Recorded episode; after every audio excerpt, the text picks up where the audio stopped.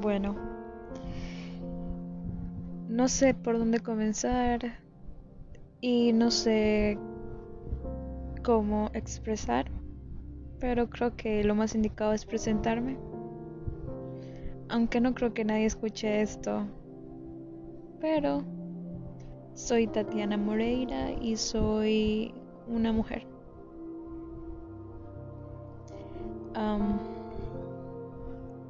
Voy a comenzar con una frase de mi amigo Francisco que dice, el amor es como una constante, pero es una constante cuya derivada es diferente de cero. Y ahí es como me cuestiono, ¿cómo la derivada de una constante va a ser diferente de cero?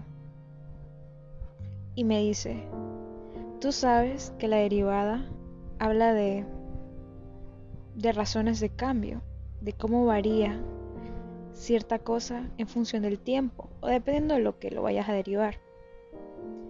Pero el amor es constante, pero su razón de cambio va a ser diferente de cero porque no va a variar con respecto al tiempo. Y yo le dije, pero entonces, ¿por qué no decimos que el amor es como Euler a la X? Y si lo derivas, no pasa nada. Y si lo integras, no pasa nada. Se mantiene constante. Y bueno, para todos esos que odian las matemáticas, no entenderán esto que estoy diciendo, pero me dejo pensando mucho. Y es que tal vez acaso si varía el amor, ¿fue realmente amor? ¿Cómo tú mides que amas a alguien? ¿Qué es el amor? ¿Alguna vez se acaba? ¿Alguna vez se rompe? ¿Alguna vez se expande o se achica? ¿O simplemente está ahí en el aire y lo agarramos cuando tenemos mala suerte queremos amarrar.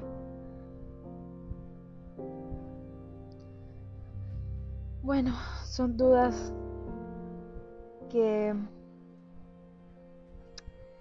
que hacen pensar muchas cosas. Y bueno, con esto voy a comenzar.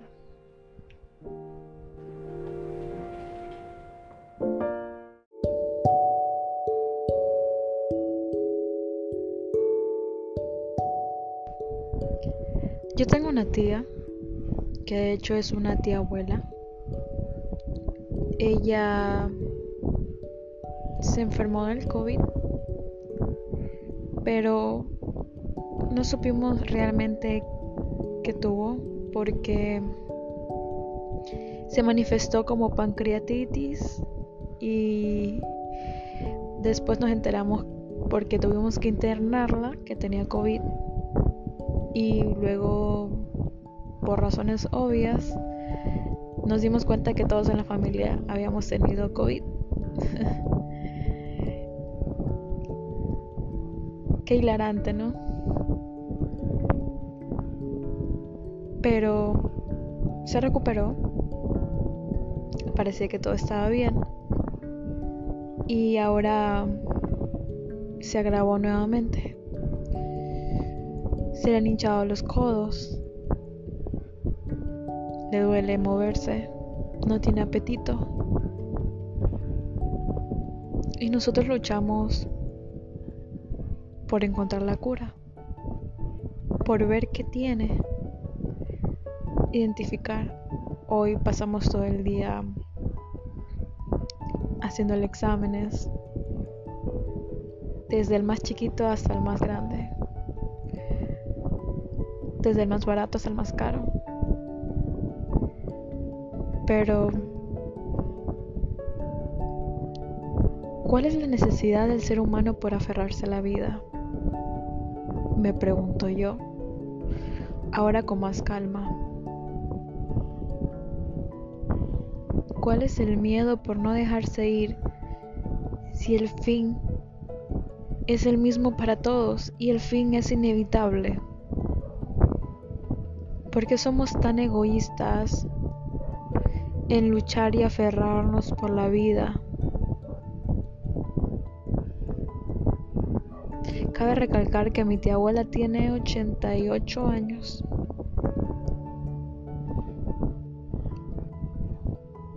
Y que sabemos que de ahí para adelante va en bajada. No me quejo de lo que estemos haciendo. Pero es muy curioso pensar cómo todas las personas nos aferramos por ser, por demostrar, por conocer, por entender, por interpretar, por mencionar, por recordar, en una vida muy lujuriosa, muy táctil, muy material, muy cara, muy visual, muy superficial.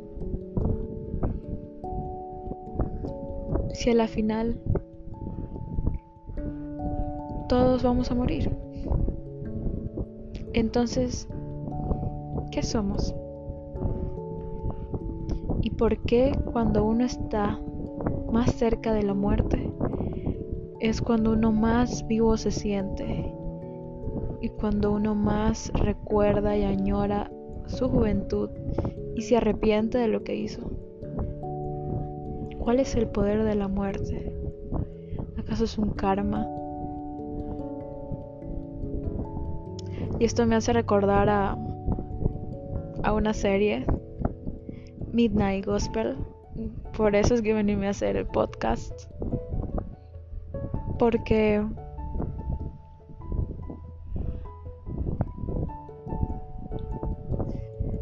duele más si nos sentamos en la orilla del río y pensamos que la corriente nos va a llevar? ¿Por qué no simplemente nos acostamos y nos dejamos fluir? Igual estando en el río, sabemos que tendremos en algún momento que entrar al mar y avanzar con la corriente porque es imposible luchar contra corriente porque esta corriente es muy fuerte y nos está jalando cada minuto, cada segundo, cada día, cada hora, cada año, cada semana, cada mes. Y nos hace salir arrugas, nos hace salir canas, nos hace ser temperamentales y no aceptar la realidad. Entonces, ¿por qué preocuparnos tanto? en ser enfrente de los demás, en ser enfrente de los demás.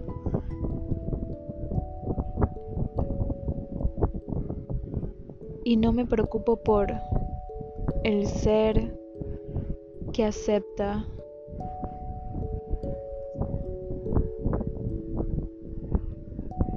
acepta, abraza, comprende, entiende y evoluciona internamente un ser celestial apegado a lo esencial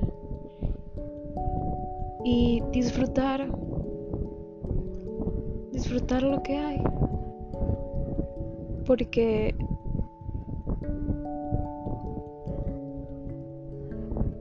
porque igual terminaremos igual antes, después, terminaremos igual, todos terminaremos igual. ¿Y qué importa si no le escribiste esa noche? ¿Y qué importa si sí le escribiste y regresaron? ¿Y qué importa si no aceptaste el trabajo? ¿Y qué importa si sí lo aceptaste? ¿Y qué importa si te ganaste la lotería? ¿Y qué importa si no te la ganaste? ¿Y qué importa? ¿Qué importa si no te enfermaste? ¿Qué importa si sí lo hiciste? A la final te vas a morir. ¿Será que en podcast censuran este tipo de cosas? Pero, ¿qué importa? Este viaje, en este viaje tú eres el copiloto y estás solo, no tienes acompañantes. Y tú estás viviendo tu propia experiencia. Y tú sabrás si disfrutarla o quedarte pensando en cómo disfrutarla. Tú eres tu copiloto. Y lo único que tienes que hacer es embrace yourself. No sé cómo. Tienes que adaptarlo, aceptarlo, interiorizarlo y evolucionarlo. Y no estoy drogada. Solo lo he pensado. Y creo que eso es lo que todo el mundo busca, ser feliz. Ser feliz aceptando lo que uno tiene. Y yo siempre tuve problemas con mi papá porque siempre lo percibí como una persona muy conformista, una persona que no tenía anhelos, una persona que no tenía no tenía ambiciones en la vida. Y yo decía, pero tú no quieres vernos sobresalir, tú no quieres ser... Pero luego lo entendí, él es un ser astral. Figurativamente hablando, él es un ser que está mucho más allá del entendimiento. Él disfruta lo que tiene y se pone el cinturón y vive el viaje y lo vive muy bien y le encanta.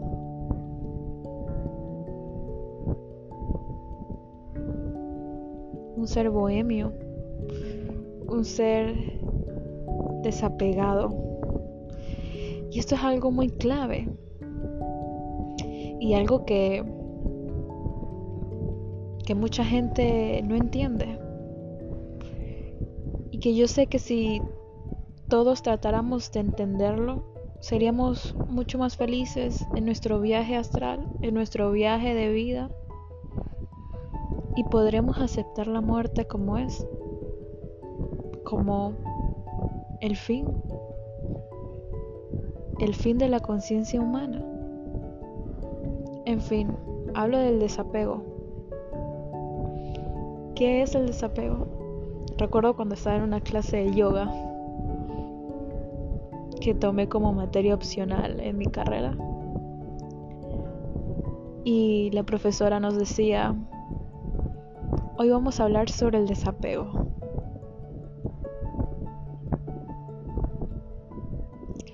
Y ella nos hizo cerrar los ojos. Y imaginarnos primero una persona que a la que le sentíamos una admiración, luego a una persona a la que amábamos mucho. Y luego una persona a la cual le teníamos un rencor, un odio, un um, resentimiento, un algo cuando tú tienes algo que no lo pudiste decir, no lo pudiste expresar y te quedas con eso frustrado. Y yo obviamente me imaginé a, a una persona que que para ese entonces no la podía superar. No, es que no podía ser. ¿Cómo podría ser posible que el día de la mañana ya no estemos? ¿Cómo podía ser? Y ella nos dijo, imagínenselo enfrente suyo. Abrácenlo míralo a la cara y dile, yo te perdono, te acepto y te respeto y, y dejar las cuentas claras. Una manera de desapegarse de malos pensamientos, de malos sentimientos, simplemente abrazar, perdonar y dejar ir dejar ir. Y da igual si esa persona nunca se enteró. Porque no me No me importa cómo esté esa persona, si soy yo la que estoy protagonizando mi viaje. Y no lo estoy diciendo como un ser egoísta y miserable, pero ¿no es ese acaso el fin de vivir? Un individual, un ser, vivir, crecer y pensar.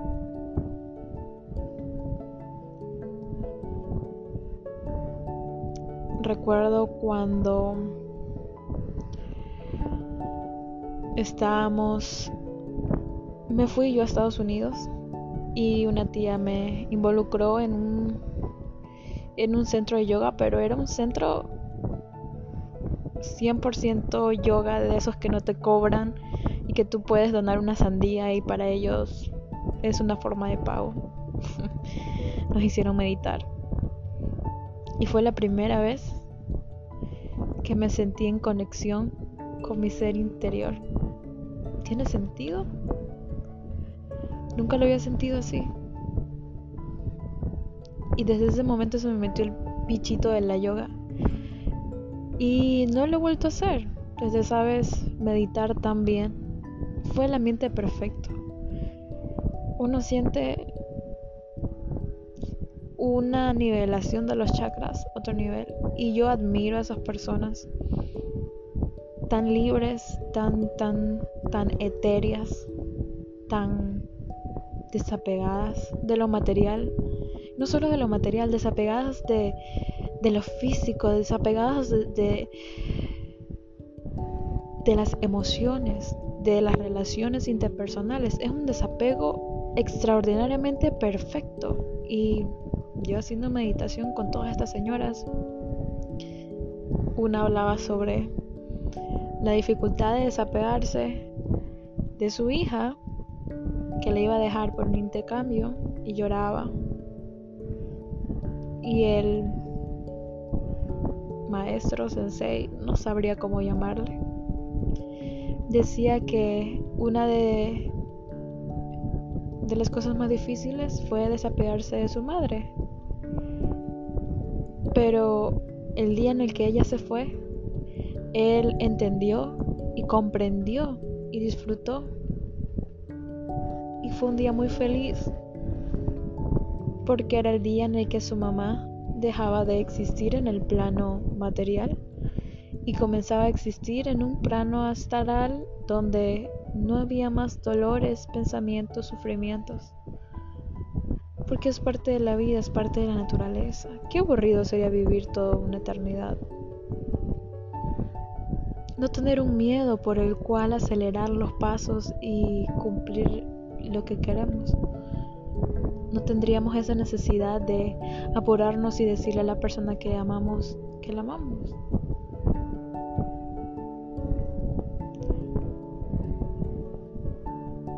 Pero si al final todos vamos a morir, ¿para qué lo hacemos? Y es aquí cuando me meto otra vez en el círculo.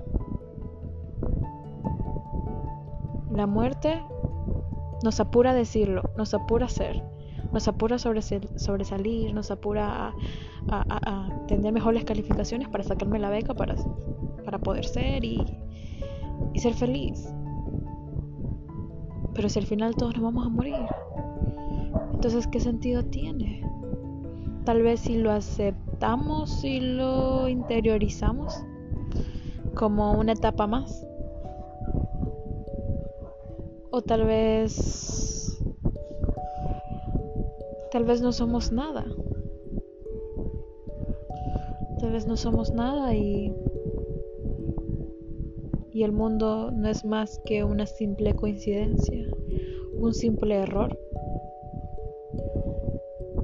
Somos unos simples parásitos que se desarrollaron en un planeta que no tenía nada que ver. Somos parásitos que no fuimos exterminados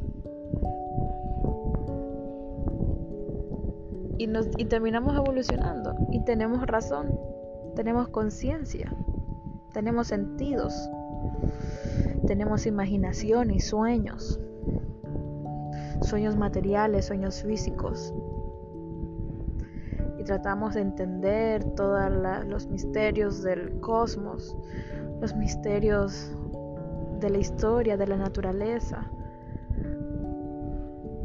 ¿Por qué creen que por años los científicos han dedicado su vida a entender y explicar cada fenómeno natural, cada fenómeno físico? Ahí está Isaac Newton con la gravedad, ahí está Stephen Hawking con los agujeros negros, Einstein con la teoría de la relatividad, Tesla con la electricidad. Y Faraday con el electromagnetismo. O estoy mal. Pero bueno, son cosas que que no te dejan dormir, pensar cuál es el principio y cuál es el fin.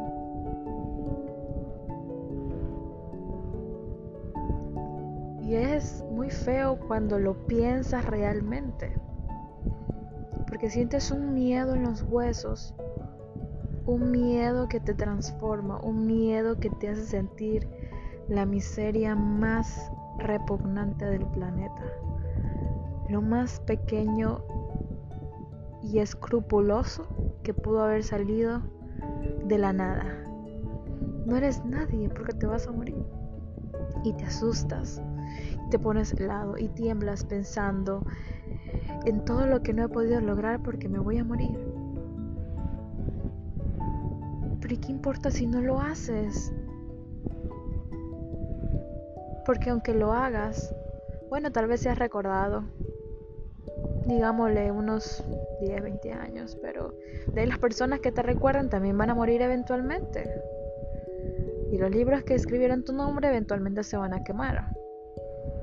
Entonces, ¿por qué preocuparse y por qué tener estos ataques de ansiedad en las noches pensando que no somos suficientes y que la vida nos está ahogando porque no tenemos el tiempo necesario y, no tenemos la capacidad requerida para poder sobresalir en, en una sociedad donde cada vez el número de habitantes por metro cuadrado aumenta? y los niveles de competencia profesional y los niveles de estudios son cada vez más altos. Estamos obligados a ser el sostén de la familia, pero ¿por qué?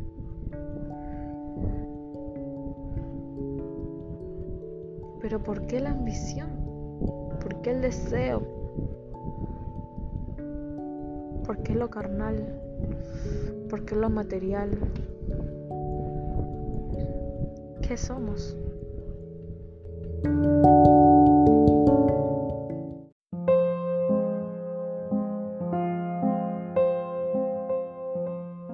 Bueno, y como todo, eso también tiene su final. Y me gustaría despedirme con unos pensamientos que escribí una noche que no podía dormir y me sentía incompleta. Me sentía a la mitad, pendiente, como algo no había cerrado, algo seguía abierto. Y aún lo siento, siento que algo sigue ahí, esperando algo incomprendido, algo, algo que vuela, no ha sentado, no aterrizado, sigue suspendido en misterio. Se llama Palabras no dichas. Y así. Palabras no dichas, canciones no dedicadas, sentimientos no mostrados, corazones apagados, bocas calladas, manos atrapadas, intenciones mutiladas, amores atrasados. ¿Y ahora qué? Relajada, apagada, secuestrada, abandonada. ¿Ahora qué? distante, profunda, pensativa, madura. ¿Qué querías? ¿Quién eres? ¿Qué haces? No me toques, no me mires, no me hables, no te atrevas.